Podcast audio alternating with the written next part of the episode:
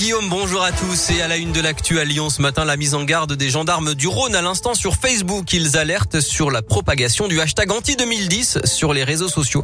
Vous en avez peut-être entendu parler, ça touche les élèves entrés cette année au collège en classe de sixième, victimes de moqueries, de menaces et même de messages de haine. Un phénomène qui prend de l'ampleur selon la gendarmerie qui souhaite donc informer les parents pour rester vigilants. On rappelle ces deux numéros, 30 18 pour net écoute et 30 20 pour non harcèlement. Dans l'actu, la confirmation de l'Elysée, le QR code du pass sanitaire d'Emmanuel Macron a bien fuité sur Internet. Selon la présidence, ce sont des professionnels de santé qui sont à l'origine de la fuite, soit par négligence, soit par malversation.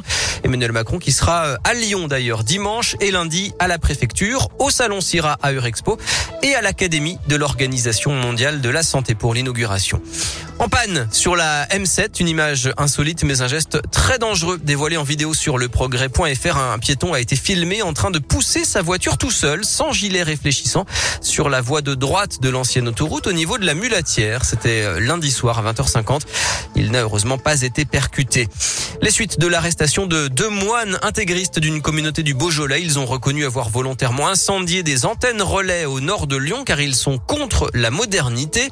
Ils ont été mis en examen hier est placé sous contrôle judiciaire. Il risque 10 ans de prison. Et puis le TGV fête ses 40 ans aujourd'hui. Le Lyon-Paris a été inauguré le 22 septembre 1981. Alors aujourd'hui, les billets sont-ils trop chers ou bien les prix sont-ils justifiés? C'est la question du jour sur radioscoop.com.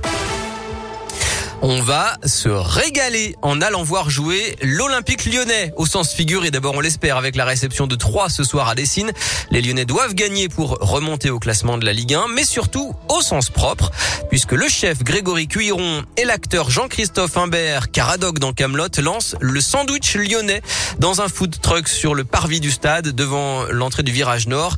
Alors on a envie de savoir ce qu'il y a dedans. La réponse avec Grégory Cuiron. On disait que c'était bien dommage euh, dans la capitale de la gastronomie de pas avoir un, un, sandwich local. Donc on a travaillé dessus. Il avait envie de faire quelque chose à base de saucisson à cuire. J'ai trouvé que c'était une excellente idée. J'ai travaillé sur une recette. Donc euh, on voulait un truc qui rappelle un peu le saucisson à cuire en ayant toutefois une certaine tenue pour pas que ça détrempe intégralement le pain.